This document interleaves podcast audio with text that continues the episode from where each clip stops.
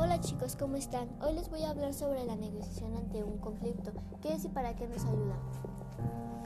Se da cuando las personas dialogan y buscan posibles acuerdos que les ayudan a resolver conflictos, es decir, cuando tienen que decidir entre qué tendrían que ceder y qué no para llegar a un pacto, respetarlo y cumplirlo.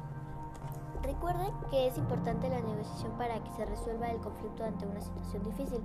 Les platicaré una anécdota de un niño que iba en mi salón que siempre lo molestaban, pegándole.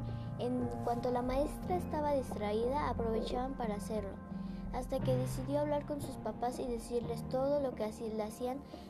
Tomaron la decisión de hablar con la maestra, los niños y los papás para ver por qué lo hacían. Llegaron a un acuerdo hablando que no deben faltarle al respeto, disculparse por el daño ocasionado no molestarse y hablar cuando tenga, lo tengan, tengan un problema y no esperar que, que pasen los días para ocasionar el daño.